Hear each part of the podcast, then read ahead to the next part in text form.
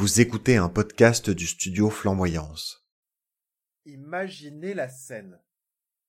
C'est le 14 février, au soir. L'amour est censé flotter dans l'air, et Cupidon décoche ses flèches à tout va pendant que les couples heureux roucoulent autour d'un dîner romantique. En tout cas, c'est ce que vous vendent la télé, les journaux et les magasins de chocolat. Mais pas pour vous. Vous terminez votre journée de boulot crevé comme jamais. Il fait froid. Votre compagne n'est toujours pas rentrée. À tous les coups, elle a oublié. De toute façon, elle ne se souvient ni de l'anniversaire de votre rencontre, ni de votre anniversaire tout court. Vous retrouvez pour la millième fois ces chaussettes sales en plein milieu du couloir. On passera pour l'atmosphère romantique. Et là, un texto arrive. Tu peux manger sans moi, on est parti au bar. Génial, une Saint-Valentin en solo alors que vous êtes en couple. Bon, de dépit, vous vous faites réchauffer une pizza surgelée. Quand elle finit par rentrer trois heures plus tard, elle est complètement bourrée. Elle se vote dans le canapé sans même dire bonsoir. Au bout de cinq minutes, elle se relève et dit Ah, tiens, j'ai un truc pour toi dans mon sac. Va voir. Vous ouvrez le sac et vous y trouvez une boîte de chocolat à moitié écrasée. À la liqueur de cerise. Le goût que vous détestez. Puis à la scène, un Je les ai eus en promo. Le mot promo vous reste coincé au fond de la gorge. C'en est trop. C'est fini. Vous demandez la séparation. Bienvenue dans un nouvel épisode de Popcorn Aigre Doux, votre podcast cinéma où deux amis discutent de deux films. Je m'appelle Louis. Et moi, c'est Michel. Et aujourd'hui, à l'occasion de la Saint-Valentin, nous avons décidé de vous parler d'amour, non pas quand il débute et fleurit, mais plutôt quand il prend fin. Nous allons donc comparer deux films qui traitent de divorce, Madame Doubtfire et Marriage Story. Mais avant de commencer, Michel, qu'est-ce qu'on boit par ici? Alors, par ici, de mon côté de l'Atlantique, euh, je bois euh, une Canuck Pale Ale euh, qui vient de Great Lakes Brewery. Donc voilà, c'est une jolie petite canette avec un, un dessin de bûcheron canadien dessus. Comme, Mmh, très beau. Voilà. Et toi, Louis? Eh bien moi, je bois une Olympic White de la brasserie Mira, euh, qui est une bière de Gironde, brassée en Gironde. Donc euh, j'imagine à côté de Bordeaux. J'ai pas vérifié où est la teste de Buc, mais malgré le nom marrant de cette ville, je sais pas trop où c'est, si ce n'est que c'est en Gironde. Euh, en tout cas, c'est une bière blanche, euh, pas très forte et plutôt agréable en goût.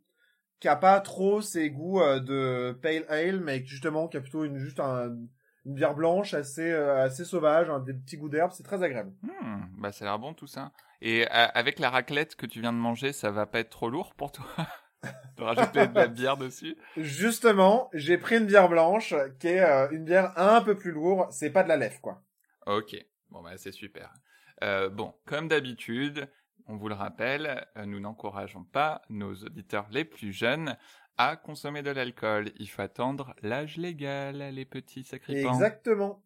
Et même si vous êtes tout seul euh, à la Saint-Valentin, nous ne vous conseillons pas de vous pochetronner pour oublier ça, écoutez-nous plutôt. Un petit verre de vin, ça fait pas de mal non plus. bon alors on commence. Ok. Michel, est-ce que tu peux nous parler un peu de Madame Doubtfire? Mais avec grand plaisir, Louis. Alors, Madame Doubtfire, c'est un film qui suit euh, Daniel Hillard, un doubleur de dessin animé haut en couleur, comme euh, on peut s'y attendre, et qui se retrouve privé de ses trois enfants qu'il adore à la suite de son divorce avec son ex-femme Miranda. Il met alors tout en œuvre euh, dans ses talents d'acteur et d'imitateur pour se transformer en respectable gouvernante britannique. Et lorsque Madame Doubtfire se présente dans la famille Hillard, elle est acceptée à l'unanimité. Bon alors, passer ce synopsis, euh, ce qui a l'air somme toute hasardeux, mais qui est vraiment rigolo. Qui est Euh, tiré de allociné.fr. Euh, Madame Doubtfire, c'est donc un film qui est sorti en 1993, Oui. Qui est un film américain de Chris Columbus. Euh, donc Chris Columbus qu'on connaît aussi par exemple pour euh, la réalisation des premiers films Harry Potter. Ouais. Euh, et aussi Maman j'ai raté l'avion. Oui, Maman j'ai raté l'avion. Ses talents de scénariste sur par exemple le film des Gremlins. et qui est plutôt un habitué du coup du cinéma pour enfants, mais intelligent. Ouais, ou familial au moins. Familial, c'est ça. Euh, et donc Chris Columbus est réalisateur, producteur et scénariste euh, prolifique de nombreux films familiaux à succès. Euh, donc Madame de Fire, c'est une adaptation du roman Quand papa était femme de ménage d'Anne Fine, publié en 1987. En anglais, alias Madame Doubtfire. Voilà. Et c'est un film qui a bénéficié d'un budget de 25 millions de dollars, euh, donc un budget assez conséquent pour l'époque, surtout pour une comédie, et qui en a rapporté plus de 441 euh, donc millions de dollars au box-office, ce qui est quand même assez fou. Euh, surtout que ça en avait fait le deuxième film qui a rapporté le plus d'argent dans le monde en 1993, juste après Jurassic Park. Et malgré des critiques un peu mitigées lors de sa sortie, le film est considéré aujourd'hui comme une comédie culte, euh, surtout grâce à la performance hilarante de Robin Williams dans le rôle de Daniel slash Madame Doubtfire. Alors qui est-ce qu'on retrouve au casting euh, en dehors de Robin Williams, Louis? Eh ben écoute, on retrouve une belle brochette d'acteurs talentueux, dont Sally Field, Pierce Brosnan, euh, quelques années avant qu'il endosse le rôle de James Bond, et bien sûr Robin Williams. Et dire que Robin Williams porte le fil sur ses épaules n'est pas une exagération. Ce génie de la comédie et de l'improvisation montre l'étendue de son talent dans ce long métrage au plus grand plaisir des spectateurs. Chris Columbus a raconté que les scènes les plus drôles étaient nées de l'improvisation de l'acteur, notamment une scène où le masque de beauté de Madame Doubtfire, qui est en fait de la meringue, euh, qui est une scène complètement euh, hilarante et, absurde. Ah moi je me suis bien marré en la regardant.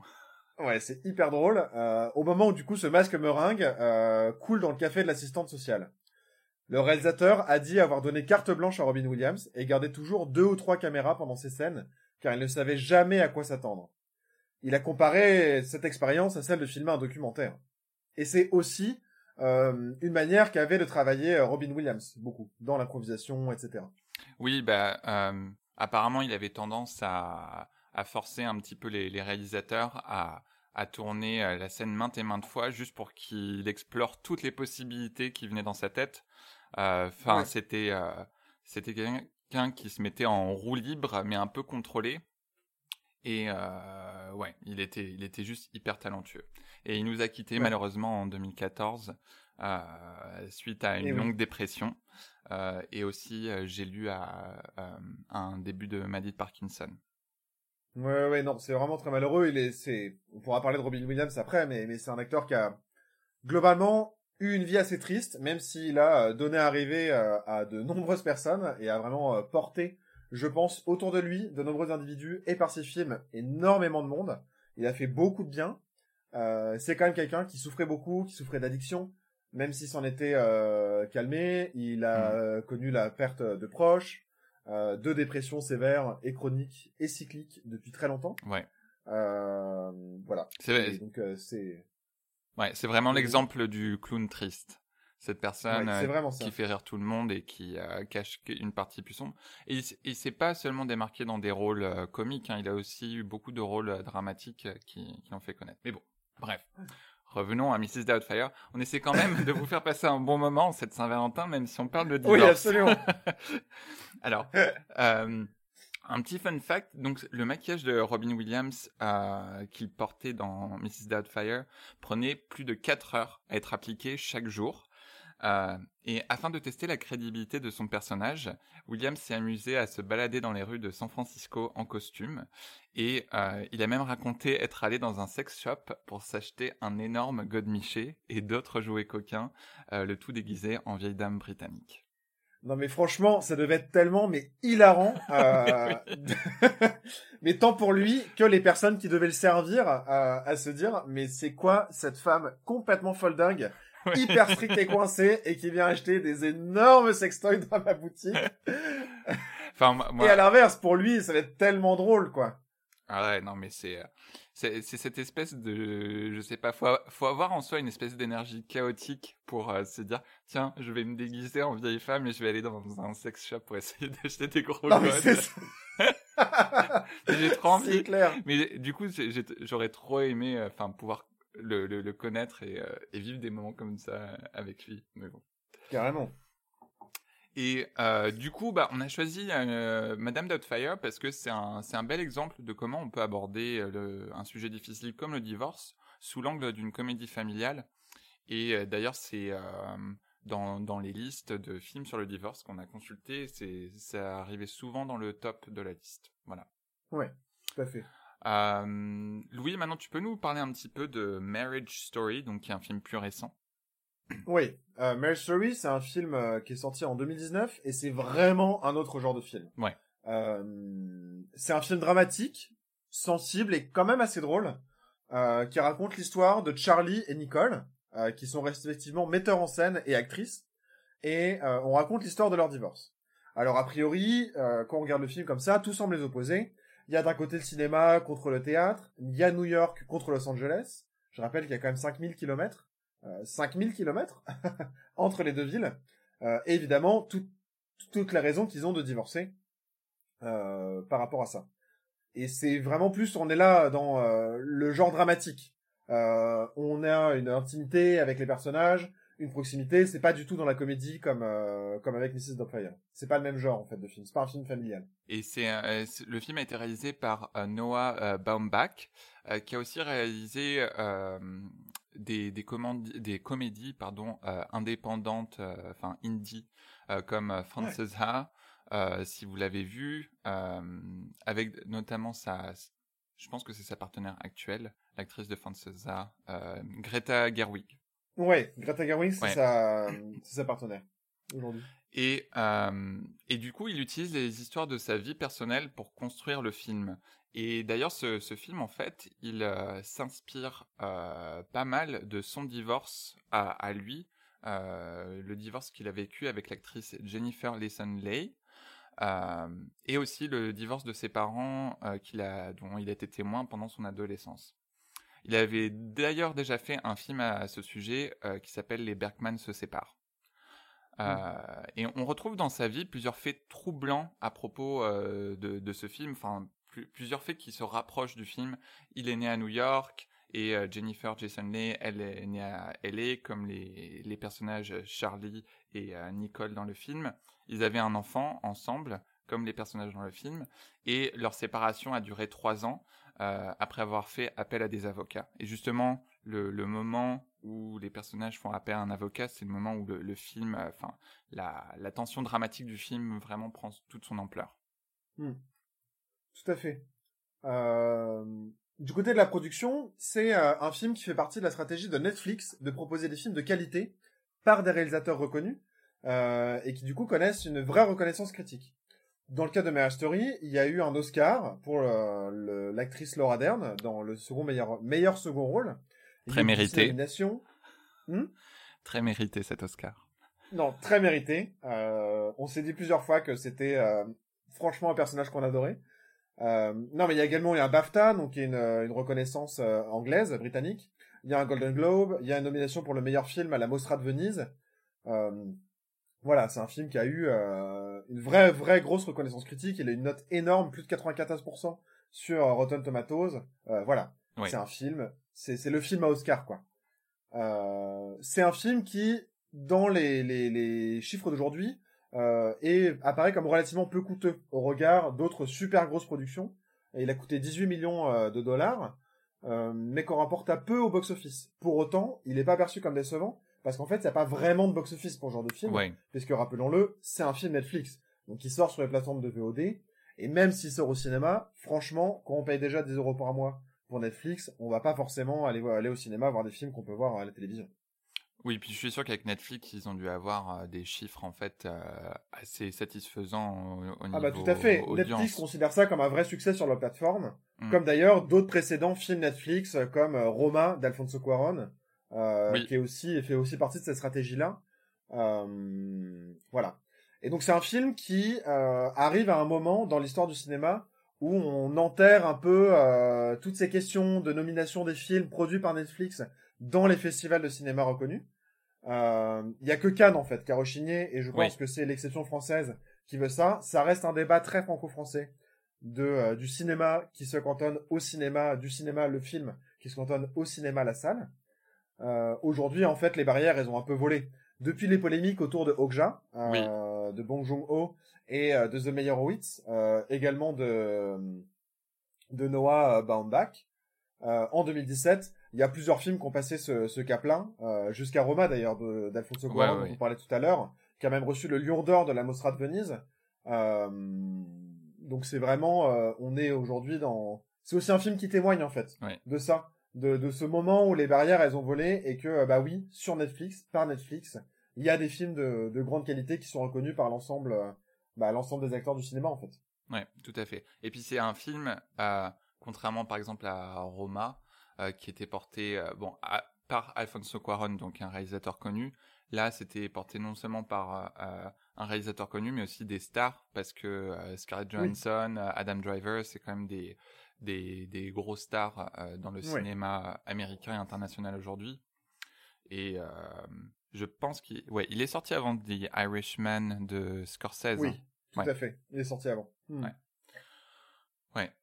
Mais donc, donc voilà, on, s'est dit que c'était aussi un, bon choix pour parler de divorce parce que pour le coup c'est vraiment tout le sujet du film et euh, vu qu'il y a eu un, gros euh, coup de projecteur sur ce film euh, dans les dernières années dans le monde du cinéma, on s'est dit que c'était une bonne occasion de, de bah, pour nous découvrir ce film parce que je ne l'avais pas vu avant la préparation de cet épisode.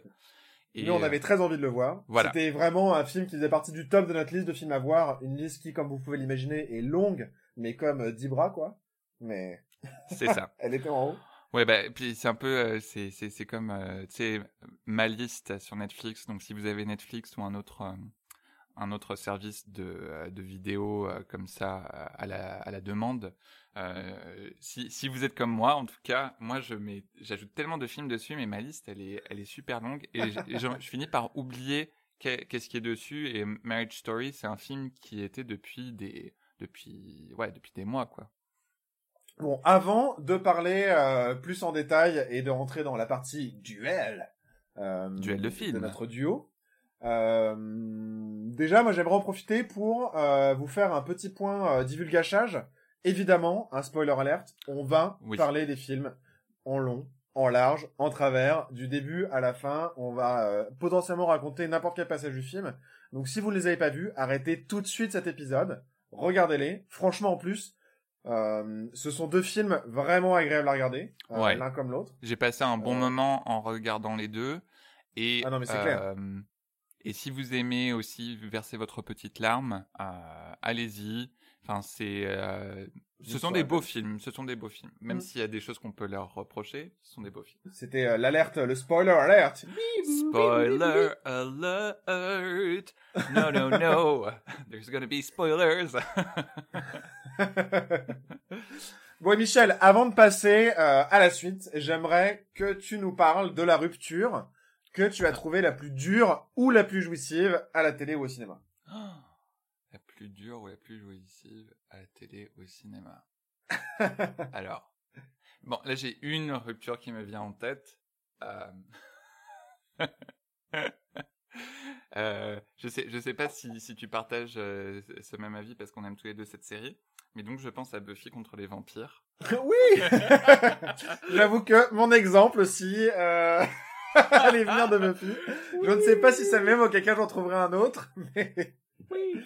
Il euh. faut dire que Buffy fait partie de ce genre de série qui nous a un peu construit aussi adolescents. Tout à fait. Euh... On est, des, on, est, on est, des enfants euh, des années 90-2000, donc euh, Buffy, ça fait partie de notre patrimoine culturel euh, immatériel. Tout à fait. Et non, puis Buffy, c'est une très bonne série. Alors, si vous l'avez jamais regardée, allez-y. mais c'est un peu vieilli par rapport au standard actuel de série, mais franchement, ça vaut le coup. Non, et, c'est une série qui a énormément et qui continue d'influencer la pop culture aujourd'hui. Hmm. absolument, absolument. Mais franchement, mais d'ailleurs, c'est presque, euh, il y a un côté presque décevant aujourd'hui quand on regarde Buffy, parce hmm. que on a l'impression de voir des redites. Euh, sauf qu'en fait, les redites, c'est le reste, c'est ce qui a été fait après. Alors que Buffy était euh, souvent pionnière pour ce genre de, de thématiques, de manière de filmer les choses, de montrer les choses. Et euh, c'est un peu le problème des classiques, quoi. Quand on regarde des classiques après avoir vu la suite, on a l'impression que les classiques, euh, bah, du coup, sont un peu euh, apportent rien d'autre, alors qu'en fait, ça a tellement apporté, et c'est pour ça qu'on a l'impression que que c'est que c'est une redite. Oui. Mais bon, pour revenir euh, aux ruptures dans Buffy, euh,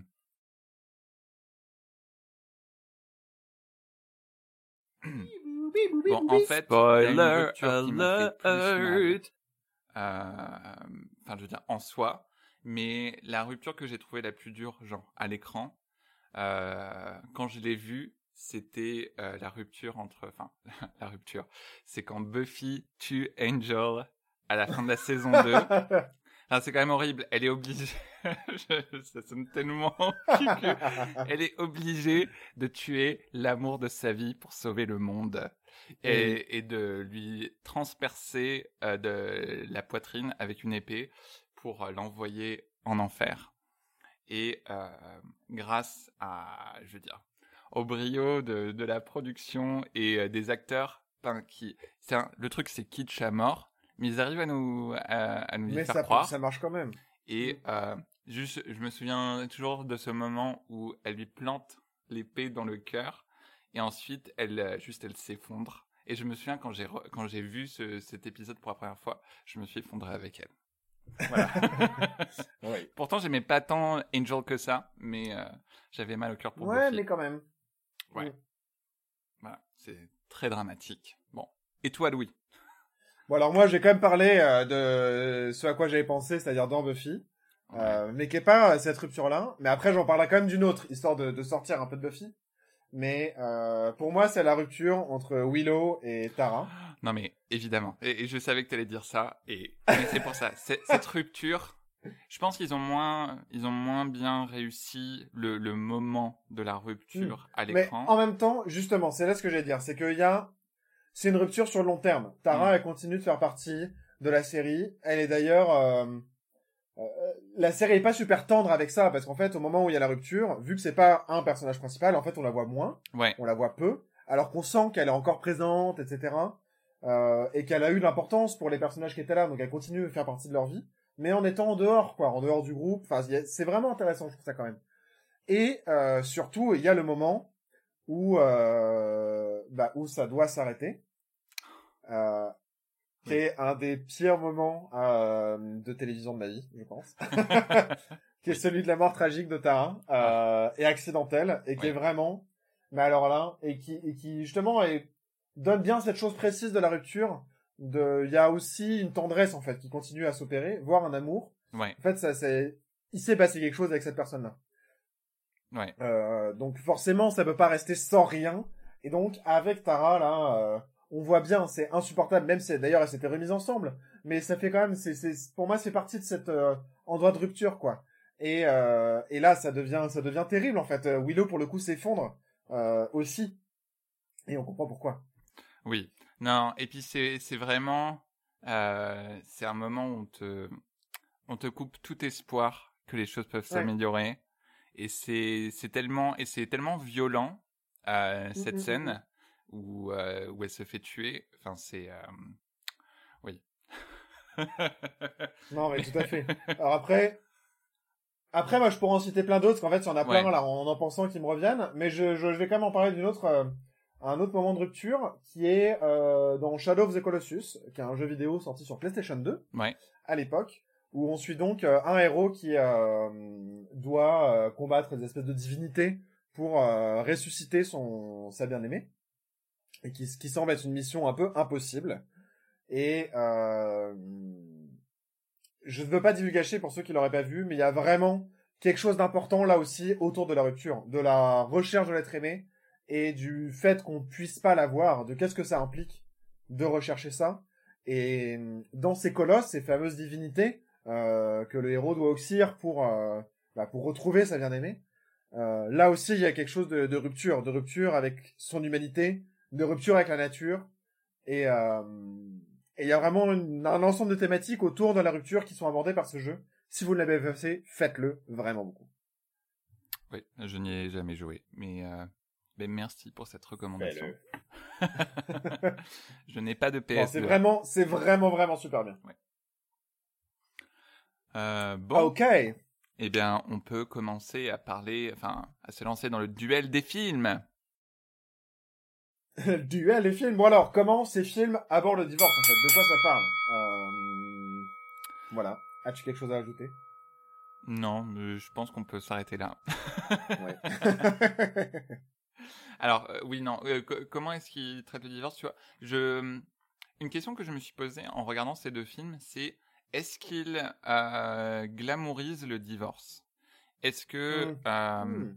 ils, en- ils transforment le divorce en une espèce d'expérience, certes pas facile, mais qui forcément amène le personnage à, à, je sais pas, à grandir ou tout ça, parce que euh, je trouve que c'est un peu une, une tendance parfois quand des films veulent parler de sujets de société, ils ont tendance à le Mm. glamouriser, à le transformer en espèce de, de parcours initiatique où Mm. le, le, le personnage euh, ressort forcément plus fort. Et, euh, et donc voilà, je me suis posé cette question en, en regardant ces films et je suis pas sûr en fait. Ouais. Je pense peut-être Mrs. Doubtfire plus Oui. que Marriage Story. Euh, ce que j'ai bien aimé avec Marriage Story, c'est qu'il y avait, euh, ça montre plus le côté euh, pas sale, mais tu vois un peu genre plus plus bas de l'humanité du Ah bah complètement. du divorce. Enfin, franchement, tous les passages avec les avocats, au moment en fait où il y a les avocats, Ouais, c'est où ça. ça brille quoi. Euh... En fait, on voit bien ça, on voit bien la nécessité aussi que tu rentres dans un rapport de force entre deux individus, même si tu veux pas, en fait, t'as pas le choix. C'est un rapport de force. Il y a de l'enjeu. L'enjeu, il est pas forcément financier, et d'ailleurs, c'est beaucoup répété au début de Marriage Story, en disant non, mais elle peut prendre tout ce qu'elle veut, moi je m'en fiche. Sauf qu'en fait, bah c'est pas vrai, elle peut pas lui prendre son enfant, elle peut pas euh, lui prendre sa résidence, euh, elle peut pas lui prendre New York. Et en fait, c'est ce qu'elle fait, elle lui vole New York, elle lui vole entre guillemets, hein, je dis pas ça, euh, c'est pas le cas, mais mais lui il le perçoit comme ça. Ouais. Euh, de sa manière, elle lui vole New York, elle lui vole son enfant, euh, au lieu de lui voler son argent, quoi. Alors que c'est ce que lui avait voulu. Et et on rentre là dans forcément c'est des coups bas, forcément il y a un rapport de force qui s'entretient. Et euh, bah ouais, c'est dur quoi, c'est un peu hardcore parfois. Ouais, ben c'est vrai que ce que j'ai bien aimé avec Marriage Story, c'est de montrer et, et ça, ça, ça peut être vécu aussi bien dans une dans un divorce que juste une rupture, une séparation, que Mm. Même quand tu as les meilleures intentions du monde euh, et que tu as envie d'être amical avec cette avec cette personne et de faire en sorte que ça se passe le mieux possible, comme tu dis, Ouais. c'est un rapport de force, donc il y a euh, de très grandes chances que ça mène à une confrontation à un moment ou à un autre. Mm, mm, Euh, mm. ça, j'ai j'ai trouvé que c'était bien retranscrit dans Marriage Story. Dans Mrs. Doubtfire, j'ai trouvé que le, le sujet du divorce est... euh, alors je sais pas si c'est parce que le film est plus vieux, mais euh, c'est genre... Au, au début, ça commence pas trop mal, tu vois, tu, tu comprends pourquoi euh, Miranda, donc la, la, la femme, a envie de, de quitter euh, Daniel. Non mais, je suis désolé, je sais pas comment elle est restée 14 ans avec lui, enfin, c'est une sainte de patience. clair. Le mec, le mec, enfin, euh, organise une fête pour ses gamins où il invite tous les gamins du Non, quartier et Ou surtout, il y a zoo. des chèvres et n'importe quoi. Il y a un cheval dans la maison. Enfin, ça n'a aucun sens. Et au, au point où les voisins euh, donc euh, forcent Miranda à, ren- à rentrer du travail pour découvrir son sa maison sans dessus dessous avec son mari qui danse sur une table avec des enfants où, Ouais. où c'est le c'est le bordel pas possible et où elle elle en peut plus quoi. Ouais. Et et ça j'ai trouvé que c'était bien réussi. Puis ensuite euh, le film prend complètement le parti du de Daniel comme quoi c'est lui la victime. Euh, et commence un peu à diaboliser euh, Miranda. Puis vers la fin, ça se rattrape. Ouais, ouais, tout à fait. Euh, Ouais, vers le milieu même. ouais, ouais, oui, vers le milieu, vers le milieu, milieu, ouais, deuxième moitié, on va dire. Ouais, ouais. Mais je veux dire, là où Marriage Story essaie d'être vraiment ancré dans dans un réalisme, je dirais émotionnel, euh, Mm, pas, mm, pas mm, tout le temps dans le réalisme, mais au moins émotionnel. Euh, Oui. Mrs. Doubtfire, enfin, ça te demande vraiment de suspendre euh, ton Ah, ta la crédibilité parce que Ah c'est complètement n'importe quoi et euh, même en soi si tu prends un peu de recul la situation est hyper creepy le mec Ouais. se déguise en quelqu'un d'autre pour pouvoir euh, rentrer chez son ex-femme et passer du temps avec ses enfants Ah ouais, ouais, non, et puis en plus, en demandant euh, des questions sur son ex-femme, en l'empêchant de rencontrer quelqu'un d'autre. ouais ouais, Euh, ouais. Et d'ailleurs, enfin, jusqu'au point à vouloir empoisonner le nouveau compagnon de son ex-femme. c'est ça en le tuant. Enfin, c'est, c'est, c'est, ouais, ouais, c'est hyper, c'est hyper creepy. Et ça, effectivement, c'est là où on retrouve aussi le côté film familial des années 90. Oui Où, euh, ok, on suspend la crédulité. C'est quand même pas le niveau des années 80 où c'était vraiment n'importe quoi. oui oui oui Euh, mais là, c'est ok. En fait, on, on, on arrête. Euh, ça, ça joue beaucoup sur les valeurs, en fait. C'est aussi, je trouve, quelque chose qui est un peu, euh, moi, qui m'a un tout petit peu déçu dans Miss euh, Doubtfire. Enfin, ça m'a pas déçu, mais c'est vraiment un film de Robin Williams, quoi. Euh, Oui. Robin Williams, il joue tout le temps le même personnage. Euh, alors moi, j'aime bien, mais franchement, c'est un peu tout le temps le même personnage, quoi. Décalé, euh, qui doit, euh, en fait, son amour de de la vie, il est euh, plus important que l'amour des règles. Et, Oui. euh, enfin, tu vois, et je trouve qu'il y a un côté, euh, et en fait, les valeurs sont plus importantes que le monde. Et au diable le travail, si c'est pour faire un travail qui apporte pas du bien au monde. Et je trouve que c'est la même chose dans Le Cercle des Poètes Disparus, dans Hook, dans Flaubert, dans, Oui. enfin voilà. Oui, d'ailleurs, je- en regardant le film, je me suis dit, ouais, non, mais euh, même dans, Hoo- dans Hook, euh, il a aussi ce rôle du père un peu trop fantasque, euh, Mais oui. qui essaie de se rapprocher de ses enfants, mais euh, en fait, où c'est lui-même un grand enfant. Même dans Madame Mm, mm, Doubtfire, ses enfants sont plus adultes que lui. Oui. Mais bah, en fait, tu vois, même en regardant Robin Williams, il me fait pas mal penser, enfin, dans, dans son style de, de jeu et dans le, le, le genre de personnage qui finit par toujours interpréter, je vais dire oui, des, des personnages dans le même euh, dans le même esprit, un peu à Louis de Funès. Tu sais, ce mec, euh, Ouais. euh, genre Ouais. qui est un peu tout le temps over the top. Euh, Louis de Funès, lui, c'était dans un autre, euh, dans un Dans autre autre genre, registre, dans un autre ouais. registre. C'était plutôt le mec aigri qui est tout le temps genre, je suis en colère contre tout le monde et j'en ai marre. Ouais. Mais- Quoi, quoi, blablabla. oui, c'est ça. Alors que Robin Williams, c'est plutôt le, le côté euh, joyeux, genre j'aime la vie, Mm. j'aime le monde, j'aime faire des conneries, mais euh, si, Ouais. si on... Et le monde m'en empêche, mais en fait, on peut quand même trouver un juste milieu là-dedans. Et, Ouais, euh, et comment on accède au juste milieu? Ouais, mais euh, euh, oui, donc du coup, toi, toi, t'as été déçu dans dans quel sens par rapport aux valeurs? Bah, parce que euh, je me suis dit, ouais, ok, encore, en gros, encore un film de Robin Williams, quoi. En fait, ça m'a pas... Du coup, les choses Ouais. n'étaient pas trop surprenantes, je savais... Peut-être aussi parce qu'aujourd'hui, c'est des choses qui sont un peu passées, mais tu sais comment ça va se finir, tu peux anticiper, en fait. Au début d'une scène, tu sais comment la scène, elle va se finir, tu sais qu'est-ce que ça va être. Est-ce que ça va être le moment de la révélation? La révélation pour qui? Alors, t'as plusieurs moments de révélation, t'as petite révélation auprès des enfants, t'as la grande révélation finale, Oui. Et en fait, tu vois, c'est gros comme une poutre. Et, euh, et bon, il y a un moment où, ouais, je sais pas quoi.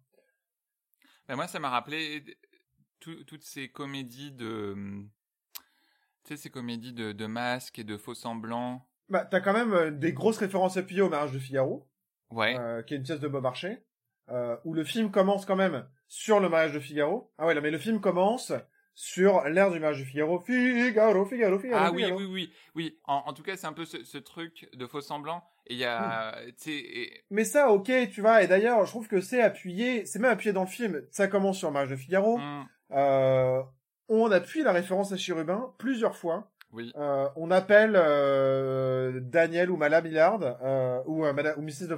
Pardon, euh, Chérubin. ah, C'est dit plusieurs fois, et c'est Chérubin dans l'âge de Figaro qui se qui se transforme, qui qui qui se fait passer pour une femme. Et d'ailleurs, il y avait aussi tout un jeu avec les acteurs, bref, euh, dans dans dans l'histoire de la pièce, mais euh, où c'était une femme qui jouait Chérubin et qui se transformait en femme. Euh, bref, il y a tout un jeu autour de ça, mais mais là, la référence à l'appuyé est ok. Ok pour ça, mais ouais, je sais pas. Et euh, euh, moi, alors bon, je je vais dire, ok, je suis d'accord dans le schéma narratif, c'est très classique. Euh, tu tu t'attends en gros à, à comment ça va se passer. malgré tout, la fin, et d'ailleurs j'ai lu un truc dessus ce matin, à la base, donc ils avaient écrit cette fin, donc à, la fin ça se termine où le couple reste divorcé. Mmh. Et ils trouvent un compromis où le personnage de Robin Williams peut voir ses enfants plus souvent, mais la, le premier scénariste qui avait écrit cette fin, euh, les producteurs n'étaient pas, étaient pas contents de ça. Ils disaient non, c'est trop triste. Il faut qu'à la fin, les personnages mmh. finissent ensemble. Et euh, moi, j'avais pas revu ce film depuis longtemps. Et euh, quand je faisais mes recherches sur, sur Mrs. Doubtfire, je me disais ah ouais non mais un film de divorce où à la fin les, les ils se remettent ensemble, c'est pas non plus terrible. Et en revoyant ça, je me suis dit, ah bah en fait, ils ont quand même pris euh, le, ils ont quand même eu le courage de dire non. En fait, le, divorce, ça peut aussi être pour de bonnes raisons. Euh, et, euh, et, apparemment, une fois que les producteurs ont, ont pris conscience de ça, ils ont réengagé le, le, premier scénariste qu'ils avaient viré donc suite à cette, ah oui, à cette fin. donc je dirais au niveau des valeurs. Et puis à, à, la fin, ça se termine sur un discours sur la, la, diversité des familles, euh, genre où ce qui, ce qui compte dans la famille, c'est plus l'amour que vraiment les liens de filiation ou combien de parents tu as. Alors je, moi je vais dire bon, c'est un film des années 90. Les seuls qui manquent à l'appel dans leur dans leur discours sur les familles, c'est euh, les familles homoparentales. Mais bon, je pense que c'était moins.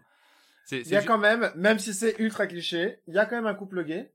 Oui, alors euh, j'ai été surpris de la, on va dire, relative gentillesse que ce film a vis-à-vis euh, du, couple gay dans, dans, ce film. Il y a juste un moment où donc le, le, le compagnon du frère du personnage de Robin Williams, est, euh, il est mentionné comme étant tante Jack. Oui, euh, tout à fait. Aunt Jack. Mais en dehors de ça, ils sont pas trop tournés en ridicule. Ils sont. Euh... Non, par contre, c'est quand même ultra cliché, quoi. C'est c'est ultra cliché, mais pas de. C'est un couple gay. Le mec, il passe son temps au téléphone avec sa mère, alors que le personnage de Robin Williams veut pas parler avec sa mère. L'autre est là, genre, c'est lui qui parle avec sa mère. Le couple gay, c'est euh, gros papy, grosse voix et euh, Marie-Jeanne euh, toute frêle. Ils sont, euh, ils font du, ils sont make-up artistes. Enfin, je veux dire. C'est cliché, mais je l'ai pas perçu d'une façon genre péjorative. Non, non, non, non.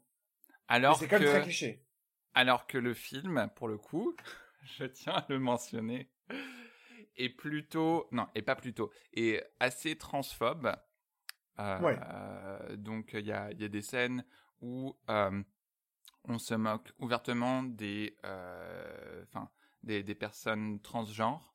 donc c'est pas comme ça qu'ils les appellent dans le film, mais donc des des, des personnes qui étaient assignées hommes qui, euh, qui vivraient leur identité de femme euh, à l'âge adulte. Et euh, il y a même un moment où la, la fille de Robin, enfin, bon, il a un autre nom dans le film, mais je l'appelle Robin Williams parce que dans son, son personnage c'est Robin Williams. Quoi. On comprend très bien. Voilà, la fille de Robin Williams quand même, à un moment où ils ont l'impression que c'est un, euh, une personne transgenre, elle le menace quand même de le frapper avec une, une, raquette de tennis et d'appeler la police. ouais, ouais, non mais clairement. Bah ça, il y a aussi le côté, euh, franchement, tu sais pas, enfin tu vois, elle, euh, enfin, c'est quand même chelou de, tu penses avoir quelqu'un chez toi et tu t'aperçois que c'est pas la bonne personne. Je dis pas ça d'un point de vue, oui c'est transphobe et je, je évidemment, je le concède. Ben c'est, je suis d'accord avec toi. En fait, je suis d'accord avec toi sur le principe mais la façon dont c'est abordé dans le film. Non, mais c'est pour ça, ouais, ouais. Parce que, euh, en fait, la seule chose qu'il lui, lui reproche, c'est le fait d'être. Euh, ce qu'ils disent, c'est ce qu'ils disent dans le film. Hein. Euh, c'est pas du tout ce qu'on, ce n'est pas du tout la façon dont on définit les personnes transgenres, mais ce qu'ils disent dans le film, c'est, c'est il est mi-homme, mi-femme, et c'est pour ça qu'ils veulent appeler la police, plutôt que, en fait, pour eux, c'est plus acceptable que leur père se déguise en quelqu'un d'autre, se fasse passer pour quelqu'un d'autre pour euh, s'introduire dans la maison euh, de son ex-femme, euh, plutôt que ce soit une personne qui jusqu'ici n'a posé aucun problème, mais qui s'avère être transgenre. Voilà. Ouais, Oui, alors que pourtant, effectivement, c'est censé être la parfaite, quoi. Non, mais c'est ça. Je veux dire, c'est la nanny que même même si t'es adulte, t'as envie de l'avoir dans ta maison, quoi. Non, mais c'est clair. Euh, mais, mais bon. Et, et juste pour la mention, c'est euh, parce qu'au début je me disais ouais c'est peut-être un truc d'époque, mais après j'y ai réfléchi et euh, un film qui est sorti un an plus tard, Ed Wood de Tim Burton que je vous conseille fortement. Oh oui. Euh, Surtout si vous aimez, si vous aimez le cinéma, c'est un film à voir. Ouais. Si vous aimez le mauvais cinéma, c'est vraiment un film à Ouais, voir. si vous aimez les nanars, c'est un film à voir. Ah ouais, c'est, c'est euh, clair. Et euh, ça parle aussi de personnages transgenres, de Ouais, ouais. d'un homme qui aime se s'habiller en femme, même si lui ne se ne se définit pas comme personne transgenre. Ouais. Mais ça, parle de, de personnages comme ça et avec euh, plus euh, plus de tact et je dirais plus de, de complexité. Non mais tout à fait. Là, on est quand même un peu au niveau de certains lame shows, quoi. C'est ça. Sauf que certains lame shows, euh, c'est euh, 30 ans en arrière, quoi. Mais bon, en dehors de ça, en dehors de ça, c'est c'est un film qui est quand même très drôle, assez, Ouais. euh, assez touchant quand même. Euh, Enfin moi, moi Robin Williams, il m'a quand même bien fait marrer. Ah ouais, non mais c'est clair. C'est clair. Et justement, euh, bon, par contre, la vision du divorce, elle est quand même assez... même si, je suis d'accord, les personnages restent divorcés, il y a une, un semblant de complexité dans le divorce. Hmm. Pour moi, ouais, je sais pas, j'ai l'impression que ça sert aussi surtout à la structure narrative. En fait, c'est pas vraiment un film qui parle du divorce. Même si je pense qu'il y avait l'intention de faire une comédie familiale autour du divorce, peut-être aussi pour les enfants, par exemple, ou les familles divorcées, d'avoir un support pour en discuter, etc. Euh, et de l'amour des parents peuvent porter à leurs enfants et tout ça. Euh, en fait, c'est pas un film qui est là pour parler du divorce, quoi. Ouais. Contrairement, par exemple, à, à Marriage Story, où c'est vraiment la thématique du film, et où ça aborde la notion de rupture de plein de manières différentes. Il y a, c'est un film qui est assez métaphorique aussi, Ouais, et euh, et ça parle de divorce. Et là, il y a une forme de justesse aussi. Enfin, tu vois, euh, je trouve qu'il y a. Tu parlais de glamouriser tout à l'heure euh, la question du divorce. En fait, je trouve que parfois ça l'est, mais le film le désamorce par euh, la manière de filmer en tant que tel ouais, ce côté glamour pour euh, justement parce qu'il est conscient que tu peux pas tout montrer la complexité en deux heures. Euh, c'est pas possible en deux heures et quart. Mais du coup tu, tu- je trouve que c'est un film qui prend le parti parfois de se distancier de son sujet d'apporter de l'humour d'apporter il y a des côtés hyper théâtral hyper théâtraux euh, dans oui, totalement. des vraiment des tableaux. Parfois moi j'ai l'impression de regarder un film des frères Cohen quoi. Ou euh, Ouais. des scènes complètement absurdes avec des perso- des personnages normaux dans des situations absurdes euh, avec des personnages absurdes et ça fait une espèce de... on mélange tout ça au shaker en regarde ce que ça donne il y a de ça euh, mais pour moi c'est aussi une manière justement de désamorcer pour pouvoir rester dans la justesse en fait dans la finesse euh, et le film d'ailleurs se finit de manière un peu douce amère quoi il y a un truc qui est Oui. pas Ouais, ouais, ouais, ouais. Je... je- Oui, je, je, je vois ce que tu veux dire. Bah, la, la fin est plutôt euh, heureuse dans le sens où euh, on, on voit une, une espèce de d'issue du conflit entre Oui. les, les deux anciens partenaires. tout à fait Euh, mais c'est pas c'est pas une résolution euh, totale. Tu, tu vois qu'il y a encore euh, des choses à, à être qui doivent être gérées. Ah oui, et qu'ils en sont marqués, et que... Ouais. bah, Mais- pour moi, je trouve que le seul truc qui est quand même pas très bien, euh, je sais pas trop, mais la question de l'enfant, quoi. Je trouve que c'est, euh, en fait, le- c'est pas du tout un film qui parle des enfants de, pendant le divorce. Oui, alors euh, je trouve Je sais pas ce que que pensé, mais... oui, oui. Mais en même temps, j'ai trouvé ça intéressant parce que autant Mrs. Doubtfire, ça montre vraiment les enfants comme les victimes du divorce. Ouais. les victimes collatérales du divorce, tu vois, le, la scène où les enfants disent au revoir à leur père, euh, c'est genre, euh, c'est de ma faute, tu sais, il y a la culpabilité Ouais, des enfants, t'as la petite fille qui dit, euh, mais qui va me lire mon histoire Euh, Puis Ouais. les, les enfants, ils demandent tout le temps de voir leur père, et euh, la mère est intransigeante, et genre, non, je vais y réfléchir. Euh, alors que dans Marriage Story, le gamin, il est plus... Il est pas complètement apathique, mais il est un peu en mode... Moi, j'aime bien passer du temps avec maman, et maman, elle me donne des trucs cool. Donc, en fait, euh, Ouais, je suis avec maman, et puis, euh, papa, pourquoi toi, tu veux pas euh, déménager à Los Angeles, Ouais. alors que c'est la convie? Mais, mais d'un certain côté, j'ai trouvé ça intéressant parce que je me suis dit, c'est c'est aussi une façon de montrer que ce, ce rapport de force, il peut pas être, il peut pas être complètement égal. Et euh, ça arrive que le- Ouais. l'enfant, il a une préférence pour un des parents et que du coup, Ouais. l'autre parent galère euh, contre, euh, contre vent et Ah non, mais marée. ça c'est clair. Non, et en plus, euh, je trouve que ça montre bien. Enfin, moi j'ai quand même l'impression que le, le Charlie, donc le, le mari, Oui, c'est quelqu'un de toxique. Enfin, je trouve que c'est c'est même dans le, le rapport même. Enfin, il est metteur en scène, sa femme c'est son actrice.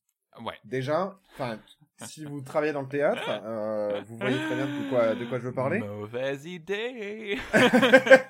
Non, et puis la relation, elle est en soi déséquilibrée. Ben oui. On a beau faire tout ce qu'on veut, euh, et même si les acteurs sont euh, des créateurs, euh, au même titre parfois que, que Oui. le metteur ou la metteuse en scène, ça c'est clair.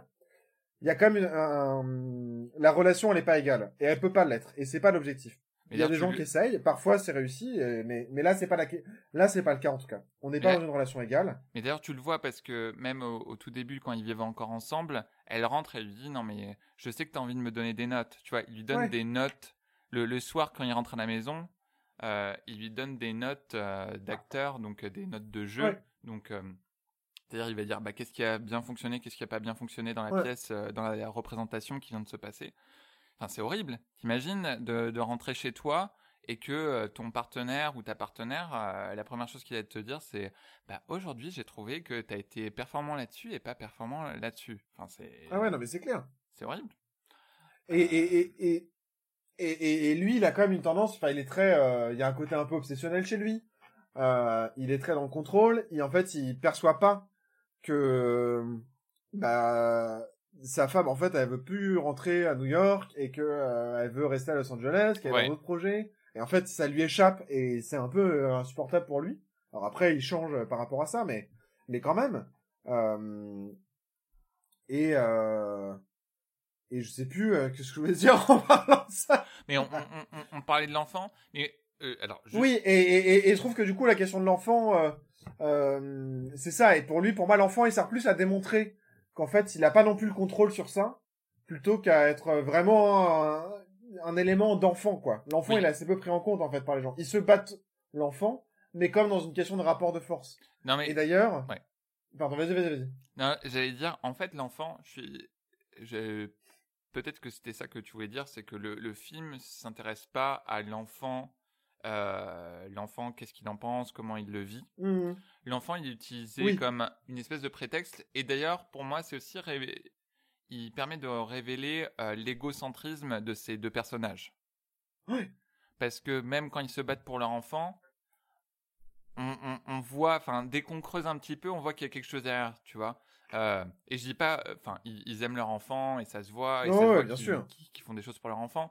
Mais tu vois que, euh, ne serait-ce que cette euh, lutte entre les deux villes, New York et Los Angeles, Ouais. c'est genre, ils vont utiliser l'enfant comme prétexte. Ah, mais maintenant, il va à l'école ici. Mais en fait, Ouais, ouais. c'est c'est pas ça la, la vraie question dont Et t'as vu, débattent. il s'est fait des potes ici, et l'autre, Ouais, elle l'emmène. euh, euh, à des se faire des copains, à des trucs avec les cousins sans le mari pour que l'enfant il se fasse des amis. Enfin, il y a tout un truc. euh, Ouais. Ouais, carrément. Et d'ailleurs, je trouve que c'est un film aussi qui parle pas mal de, de, de... enfin, il y a beaucoup d'endroits où, euh, en fait, ils sont différents. Enfin, il y a cette question du cinéma contre le théâtre. Oui. Enfin, franchement, lui, c'est le théâtre de New York. Il arrive à Broadway et elle, c'est une actrice à la base de cinéma qui est devenue une actrice de théâtre et qui retourne vers le cinéma pour euh, le pilote d'une série euh, qui a l'air d'ailleurs complètement n'importe quoi. Mais c'est... oui, c'est trop drôle. Où elle est la mère nature ou je sais pas quoi. Ouais, c'est ça, mais c'est assez marrant. Et la, la, la scène est hyper drôle. D'ailleurs, elle est hyper théâtrale. Et c'est marrant, on parle de cinéma de manière hyper théâtrale. Euh, Mais d'ailleurs, j'ai trouvé, ça j'ai trouvé intéressant que les deux films suivent quand même le, le destin de personnages qui fait. travaillent dans l'industrie du cinéma ou euh, de, du, Ouais. du spectacle. Me dit euh, déjà, dès le début, on t'annonce, ça va être une pièce de théâtre.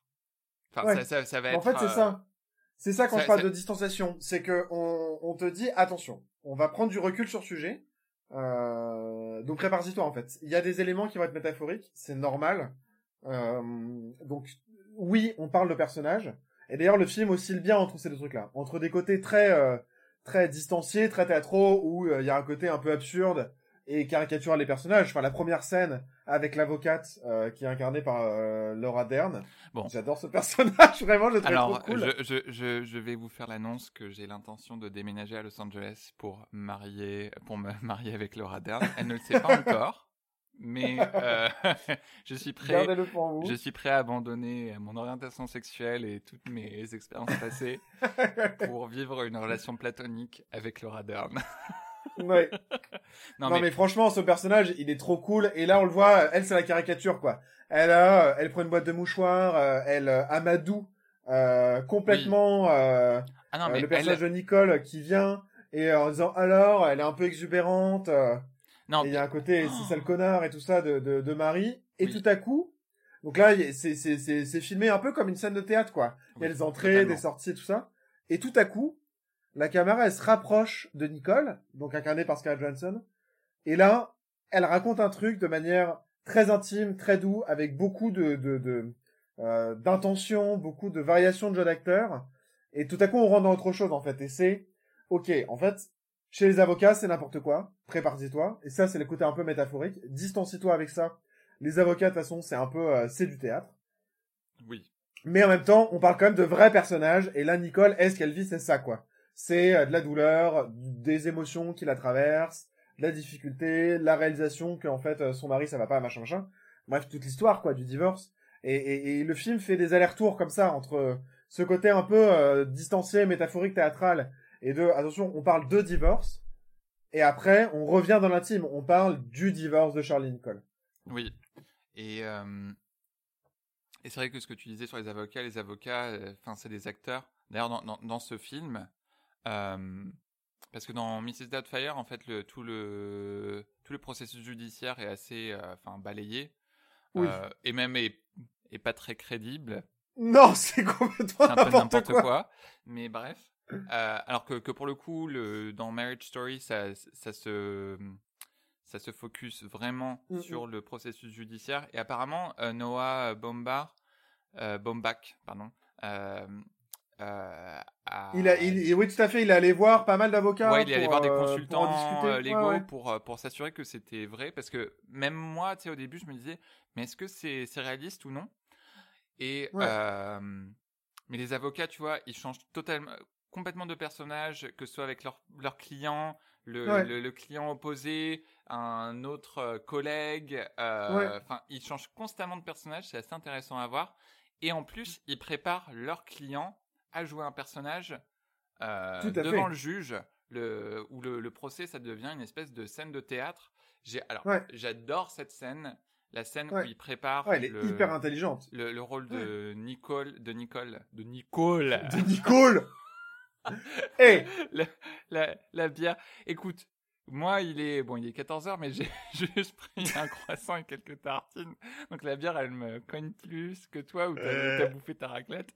Mais où le rôle de Nicole, il prépare Nicole euh, donc au procès, enfin au moment où elle va rencontrer le juge, où elle raconte son histoire. Et d'ailleurs, sur le coup, tu sais pas si elle, si elle parle au juge ou si elle parle à quelqu'un d'autre. Et puis ensuite, Ouais. la, la, la, la caméra prend du recul et tu te rends compte que c'est il, euh, il pratique en fait cette scène. Ouais. Et euh, où là, Laura Dern, elle part dans un discours que j'adore, où c'est Ah ouais. genre euh, non mais arrête tes conneries de raconter ta vraie vie, de dire que tu as des défauts, Non, que ça. tu bois de l'alcool, que tu as machin. On s'attend juste que tu sois une femme parfaite parce que c'est Ouais. ça qu'on attend dans la société. C'est hyper injuste, mais si tu veux revoir ton gamin, c'est comme comme, ça. ça. Ouais. Et euh, et euh, les pères, ils sont faits pour être pa- imparfaits Ouais. et négligents, et c'est toujours ce qu'on va leur euh, pardonner. Alors, il faut alors que, pour une mère, c'est impossible. Donc, tu ça. vas pas raconter ça et tu vas juste être la mère parfaite, quoi. Ouais. Oh. Cette scène, je la, je la trouve vraiment super. Enfin, vraiment très, genre, euh, pertinente. Ouais, et puis elle est très fine aussi parce qu'on voit bien qu'en fait elle euh, elle-même elle sait pas trop sur quoi elle se base. À un moment elle dit non mais de toute façon avec notre société euh, euh, judéo-chrétienne de je sais pas quoi, euh, enfin tu sens qu'en fait elle s'emballe et Ouais. qu'elle c'est pas trop pourquoi elle le dit. Elle dit juste en fait écoute-moi c'est comme ça. Genre moi je connais le truc donc juste tu vas passer par une parfaite. Tu racontes pas que t'as pris de la cocaïne une fois dans ta vie. Euh, ça c'est mort. Euh, en fait tu vas pas dire que tu bois tous les soirs. Ouais. Non. Euh, T'es la mère parfaite parce que sinon on te le pardonnera pas quoi. Alors que dans Mrs. Doubtfire, c'est genre, euh, t'as deux scènes euh, devant le juge, c'est toujours le même juge, c'est, t'as l'impression qu'en fait, ils ont tourné les, les deux scènes euh, d'affilée. Ouais. Et c'est genre, bon, je vois que vous êtes un gentil père, alors je vous donne trois mois pour trouver un travail et un Oui, bon ça. appartement, et on va vérifier. C'est genre, Ouais, puis le votre rôle des mission, c'est vraiment n'importe quoi. J'adore d'ailleurs l'avocate de, de la mère. L'avocate du personnage de Sally Field, où, euh, où elle se dit rien, elle a juste une espèce de regard super intense, qu'elle donne à tout le monde. La fille, je sais pas trop euh, ce qu'elle se disait l'actrice, mais tu vois, si elle essayait de, de, de se dire, euh, j'ai peut-être être castée comme ça ou je sais pas quoi, tu sens que vraiment elle essaie d'incarner un personnage, mais qu'on lui donne pas de matière, et qu'elle fait ce qu'elle peut, quoi. Ouais, complètement. non, mais c'est n'importe quoi. Non, et puis en plus, pour le coup, euh, dans Mrs. Doubtfire, bon, il finit par être plus ou moins puni pour ses actions euh, à la fin, où on lui retire Ouais. la garde de ses enfants. Mais je vais dire, dans la vraie vie, pour les, les faits qu'il a commis, euh, ça se passerait pas comme ça. Enfin, lui, il serait. euh, c'est il clair. aurait d'énormes problèmes. Enfin, le... juste imaginez, votre ex se déguise en... Que ce soit en femme ou en homme, on s'en fout, mais mais votre il se ex déguise. se déguise en quelqu'un d'autre pour pouvoir euh, devenir Continuez à être chez vous. à être Ah chez ouais. vous, voir vos enfants. Enfin, d'ailleurs, apparemment, il y a des, euh, il y a des fans qui se sont amusés à remonter euh, des bandes annonces pour présenter Mrs. Doubtfire comme un thriller ou un film d'horreur. Parce que non, mais c'est super. Bah non, mais c'est clair. ça fait penser, ça s'était fait ça avec Mary Poppins aussi. De remonter Mary Poppins comme un film d'horreur. On va Mais annonce, c'est la, la drôle. fille, elle atterrit du ciel avec son truc. Elle rentre chez toi, elle fait de la magie. ouais. Euh, mais bon. Euh, Mais du coup, qu'est-ce que t'en as pensé, toi, Michel, en fait, de, de ces films, finalement? Alors, bon, je vais partir plus sur le, sur le personnel, comment ça m'a parlé. Euh, j'ai bien ri en regardant Mrs. Doubtfire, euh, mais j'ai trouvé que c'était un film qui avait vieilli sur sa façon de traiter euh, les sujets de société. Enfin, Ouais. j'ai en fait j'ai apprécié le film pour son aspect comédie familiale, euh, pour la performance des acteurs. Euh, j'ai trouvé que le sujet de société était moyennement traité, enfin en tout cas était un peu démodé aujourd'hui, même s'il y y avait quand même des, des beaux passages. Tu vois, il y a, hum, il y a quelques passages où tu vois vraiment bah, que c'est c'est une expérience difficile pour euh, le personnage de Robin Williams et pour le personnage de Sally Field, Hmm. mais c'est c'est quand même un film où on essaie de te faire rire, on essaie de te, mon- Ouais. te mettre du gag et les gags sont très drôles, sont très bien réussis. Donc ça j'ai bien apprécié. Marriage Story, tu vois, c'est un film je c'était pas du tout ce à quoi je m'attendais. Moi, je m'attendais à ce que ce soit un film où en fait on te présente euh, la même histoire mais sous deux angles différents. Hmm. Alors qu'en fait, c'est un film, et j'ai trouvé ça assez intelligent euh, à la fin, qui commence avec le point de vue plus d'un personnage, celui de Nicole, et ensuite, Ouais. euh, au moment où les avocats sont impliqués, tu, tu passes plutôt du, du point de vue de Charlie, je me suis dit, ah bah c'est intéressant. Ouais. Mais euh, la première moitié, bizarrement, alors que tu te dis, bah, c'est le moment où la... Enfin, la, la rupture a déjà eu lieu quand le film commence. Mais, euh, tu sais, on se dit, ah bah c'est un peu les, les premières semaines, les premiers mois qui sont les plus difficiles. La première moitié m'a pas trop ému. Euh, Enfin, j'ai bien aimé, m'a pas trop ému, mais c'est la deuxième partie qui m'a le plus ému. Et où, euh, moi qui ai vécu une euh, séparation euh, d'une relation longue, euh, donc il y avait certains aspects, parce qu'on vivait ensemble, qui peuvent ressembler au, au divorce, tu vois, Ouais. où là j'ai plus retrouvé des choses. Ouais. Notamment la, la scène de la dispute, qui m'a, euh, enfin de la grosse dispute chez Charlie, Ouais. qui m'a pas mal ému.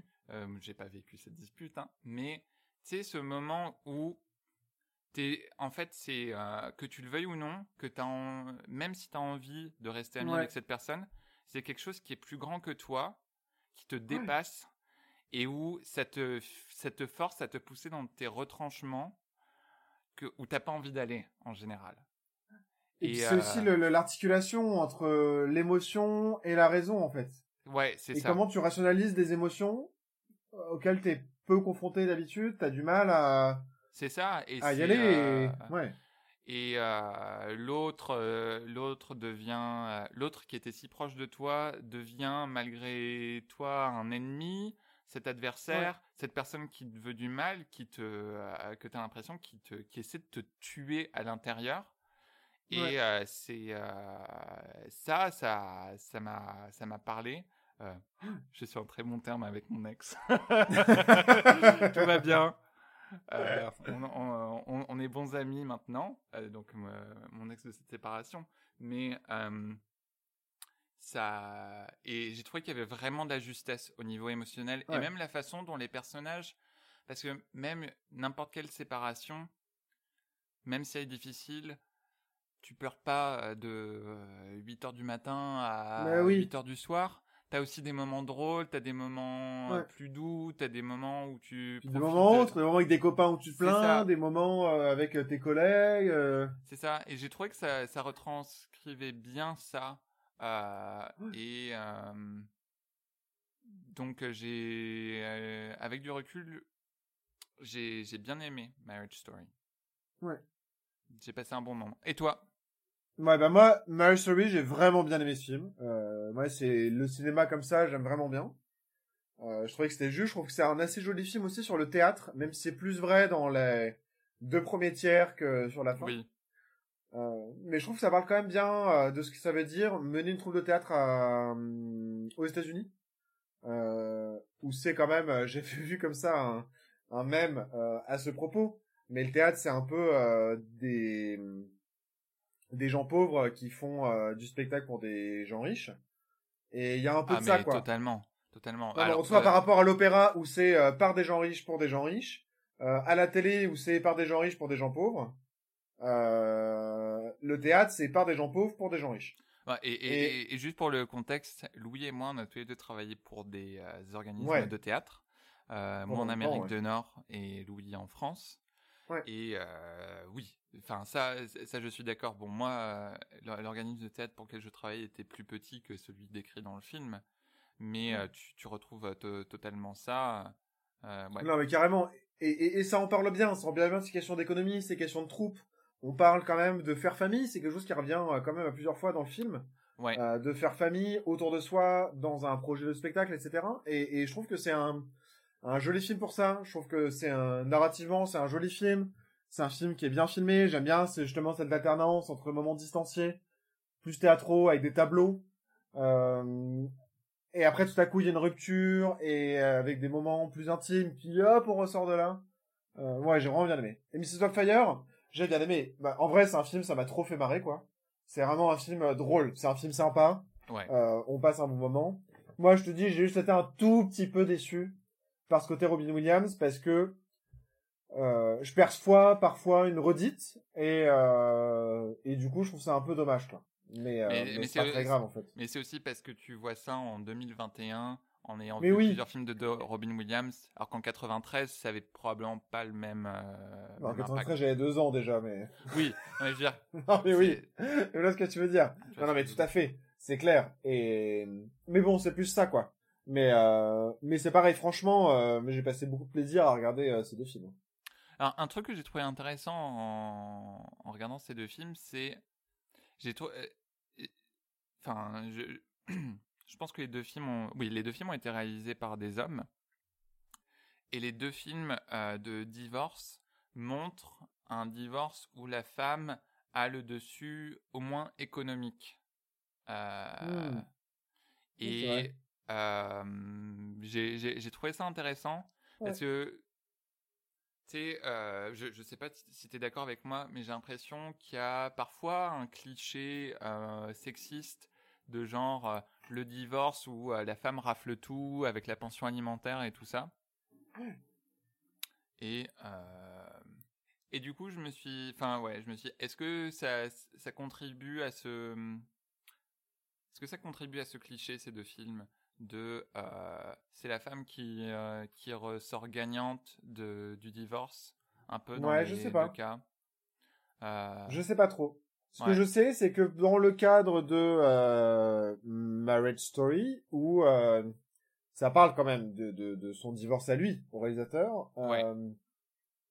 il l'a montré à son ex-femme, Jennifer Jason Lee, et euh, elle trouvait ça intéressant.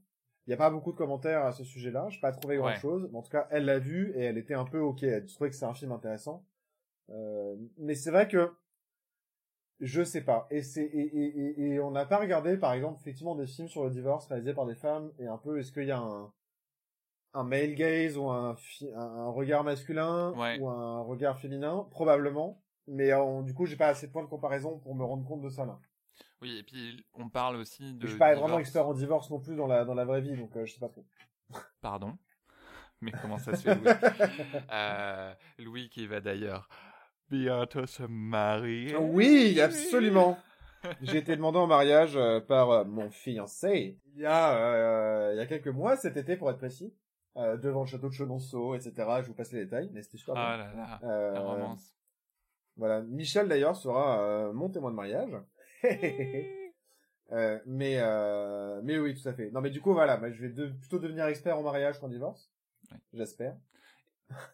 Et donc j'ai j'ai dit à Louis que quitte à, regarder un des deux films avec son compagnon, peut-être autant plutôt regarder Mrs. Doubtfire que Marriage Story, qui était un peu trop proche de la réalité. Mais euh, bon, c'est euh, dans, tous les cas, ce sont deux bons films à regarder. Euh, Absolument. Je, je, vous le conseille. Maintenant qu'on enfin, on parle de, de, rupture et de divorce et tout ça, à l'approche de ton mariage, c'est de bon augure. Euh, Est-ce que tu as des souvenirs drôles? Là, on va, on va essayer de, de, parler de souvenirs drôles de rupture que tu aurais vécu ou, du, ou dont tu as été témoin. D'ailleurs, je, pourtant, je, je vais dire, je vais me m'auto-identifier comme ton meilleur ami. En tant que ton meilleur ami, tu es mon meilleur ami. Donc, je me souviens, je me souviens plus si tu as vécu une vraie rupture. Non, moi jamais. J'ai eu beaucoup de chance par rapport à ça. Ouais. Euh, j'ai jamais eu vraiment de rupture. Ouais. Dans ma vie. non mais t'as as eu des, des, des, des coups, euh, enfin des coups au cœur, euh, t'as eu des des, des petits Oui oui non absolument, mais, mais ce côté rupture, c'est-à-dire que je, je, je vis avec quelqu'un et ça s'arrête. Euh, et donc il y a tout un tas de trucs à gérer qui sont en fait au-delà juste de de, de l'émotion. Euh, il y a des conséquences euh, physiques, matérielles, relationnelles à gérer. J'ai jamais eu à faire ça. Ok, ouais. Bon, bah, c'est bon. Donc je, je, ne suis pas faux. je n'ai pas oublié des pans de ta vie qui étaient importants. Ouais. je n'étais pas là, heureusement. Non. Mais bon, mais d'ailleurs, si tu me permets euh, de, de, parler euh, de toi, peut-être. Euh, bah, J'allais te dire, souvenir drôle de rupture vécue ou dont tu as été témoin. Alors, vas-y, fous-toi de ma gueule. On va me dire, pas vraiment, mais dont été témoin, si Michel me permet. Mais oui. Euh, alors, non pas avec son ex qu'il a mentionné précédemment, avec qui il est, il est ami aujourd'hui, j'ai vécu un épisode vraiment amusant. Euh, enfin, amusant aujourd'hui et euh, amusant pour, pour, pour moi, pas trop pour lui. Euh, mais de rupture où, euh, imaginez-vous, je suis chez moi et euh, je reçois soudainement un coup de fil de Michel. Bon, je réponds. Et là, je suis... Michel m'accueille par un mélange de, de, bruit que je ne sais pas vraiment identifier entre le rire et le pleur et la morve qui coule. Euh... euh... Voilà, et j'entends à l'autre bout du fil Michel qui me dit j'ai fait une bêtise. je sais pas comment faire. Mais en rigolant et en pleurant en même temps. Vraiment un drôle de truc, quoi. non, et donc en fait c'était euh, donc avec euh, avec un de ses ex où euh, il y avait eu une grosse dispute, des échanges qui avaient été un peu houleux et des choses très blessantes d'ailleurs que Michel avait reçues et qui du coup j'étais très attristé aussi de manière empathique pour lui. Vas-y, ris de mon malheur. non, au contraire, bah, j'étais vraiment traumatisé, j'étais très touché par par cette cette rupture. Euh, bah parce que Michel était vraiment très triste et que euh, bah par conséquent j'étais très triste. Euh, oh. Mais c'est vrai. Et en fait, au lieu euh, de m'envoyer à moi un texto mentionnant mais quel gros connard. ouais, c'est c'est le, genre de texto où tu euh, tu libères ton cœur de toutes les choses méchantes que tu as envie de dire sur une personne à ton confident. Eh ben, Michel ne l'a pas envoyé à son confident, c'est-à-dire moi, il l'a envoyé à la personne visée. Par accident. Et donc, se rendant compte de son erreur, il est passé du rire aux larmes et euh, m'a appelé dans cet état un peu second pour, euh, pour en parler. Et euh, avec du recul, c'était vraiment un moment, enfin moi ça me... c'est quand même un moment assez, assez drôle, quoi. Ah non, mais c'était très drôle. C'était très drôle et ça a permis de, de mettre les choses sur la table assez mm. rapidement avec cette personne, même si... Enfin, voilà. Mon, mon, histoire avec cette personne s'est poursuivie plus tard, mais on a fini par se quitter. Ouais, ouais, non, mais ça a été un moment, un moment important quand même. Ouais, mais, mais, d'ailleurs, tu vois, si, si je peux me permettre, moi, la rupture, je, je vois pas trop ça comme quelque chose de triste. Alors, c'est évidemment très triste, parce que émotionnellement, c'est très impactant, et ça rend les gens tristes. Mais, en fait, pour en arriver, c'est tellement difficile de rompre. Franchement, quand euh, t'es avec quelqu'un, c'est dur. Ça va avec tout un tas de trucs, quoi. De reconnaissance sociale, euh, de... Euh, bah de, de, de, de, relations, de choses physiques à gérer. Parfois, on vit avec la personne, on partage bah, des meubles, il y a des enfants, on a des potes ensemble, des amis, la famille nous connaît. Et donc, rompre avec cette personne, c'est aussi rompre avec tout ça et se rentrer dans une galère sans nom qui peut durer des années euh, jusqu'à trouver un compromis euh, qui, est, quasiment impossible à trouver, quoi. Et donc, ça demande une telle force et un tel courage que on fait pas ça pour le fun, quoi. Et donc, on fait ça parce que on voit pas, en fait, d'autres espoirs que celui-là. Et donc, on sait que même si ça rend triste, c'est pour le mieux. Et, donc, moi, je, je, vois souvent ça comme une rupture, comme euh, quelque chose qui amène vers le, vers le, vers le mieux, quoi. C'est pas, c'est jamais fun, mais justement, on fait pas ça pour le fun, quoi. Non, non.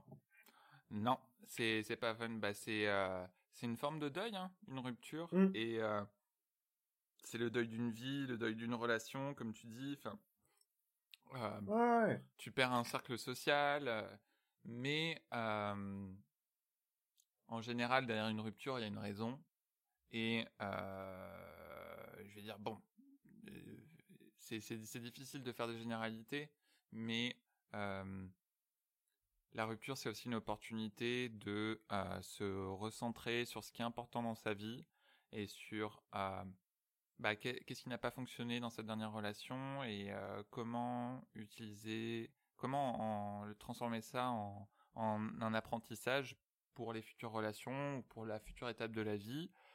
Euh, et euh, moi, enfin, oh, j'ai tellement appris à travers mes ruptures.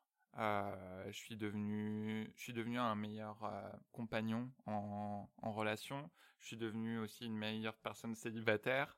Euh, j'ai appris énormément de choses et euh, je suis très reconnaissant de ces de ces expériences, même si elles ont été très difficiles sur le moment. Donc, si jamais vous vivez un moment difficile en ce moment au niveau relationnel, que ça s'est terminé ou que ça s'apprête à se terminer, je peux vous assurer qu'il y a toujours quelque chose de meilleur qui vous attend par la suite et c'est difficile à entendre sur le coup, c'est difficile même à croire, c'est pas grave faut s'accrocher, mais ça arrive vraiment.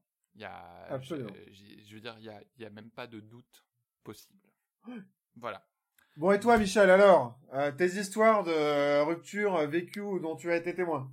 Euh, Vécues ou dont j'ai été témoin? Drôle, hein Bah, euh, moi, contrairement à toi, les ruptures de mes amis ne me font pas rire. Euh, je, suis un être diabolique. Non, euh, j'essaie de penser. Hmm, là, dans, les ruptures de mes amis récemment, il y en a, il y en a pas une qui me qui me vient à la tête qui était particulièrement drôle. Moi, je me souviens plutôt d'un moment entre nous lors de ma de mon premier gros chagrin d'amour.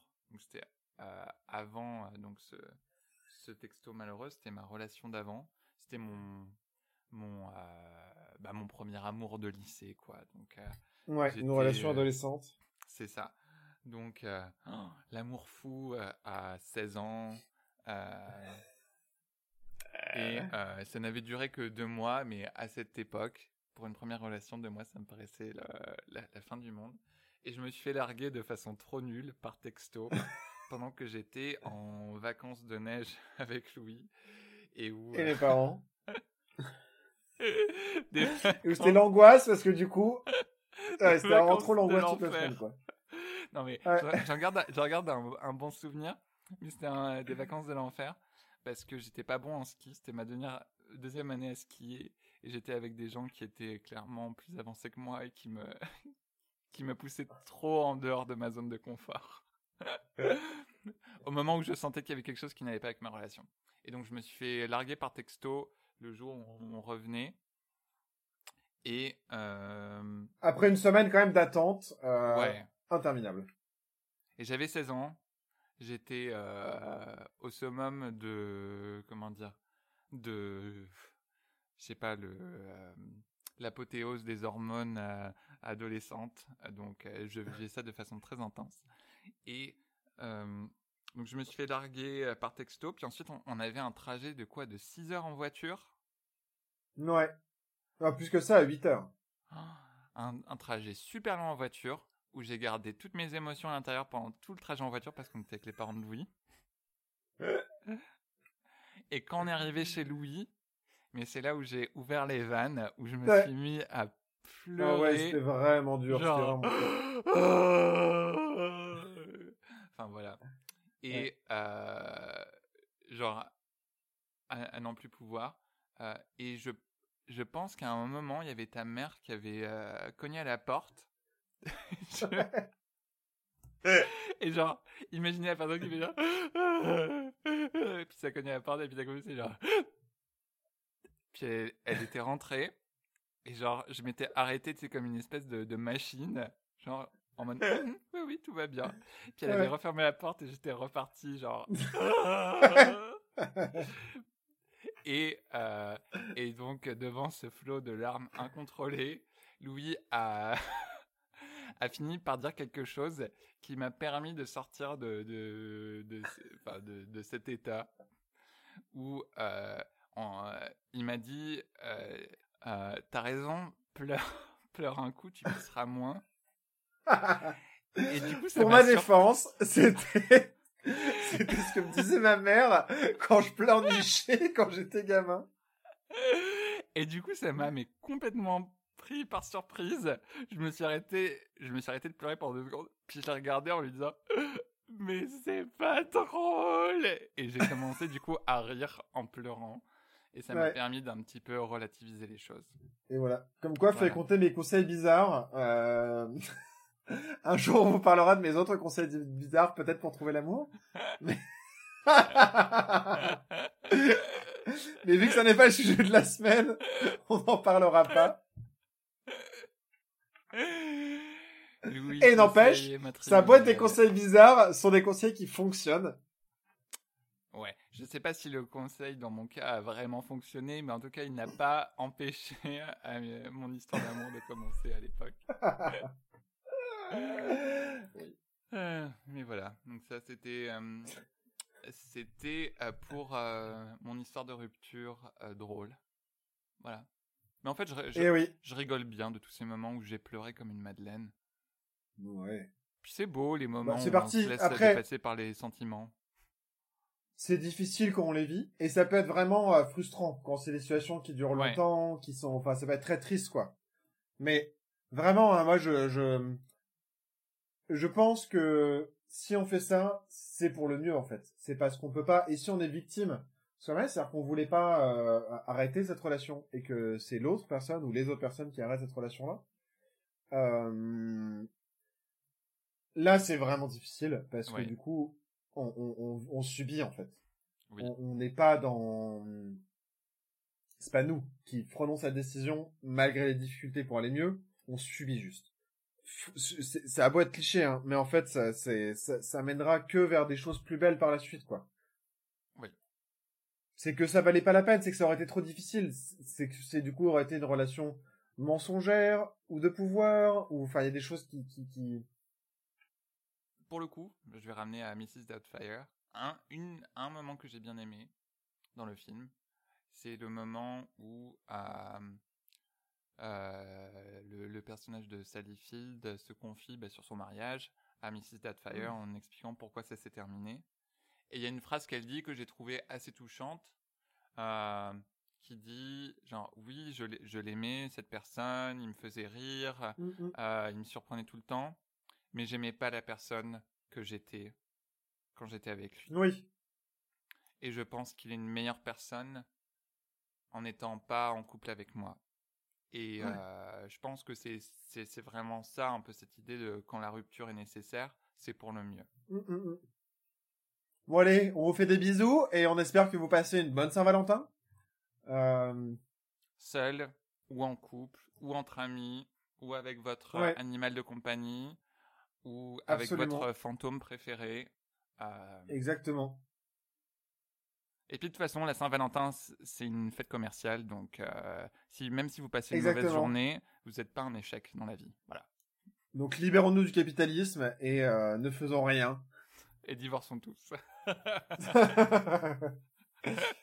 allez, on vous fait des bisous et à la prochaine fois. hein. À la prochaine fois.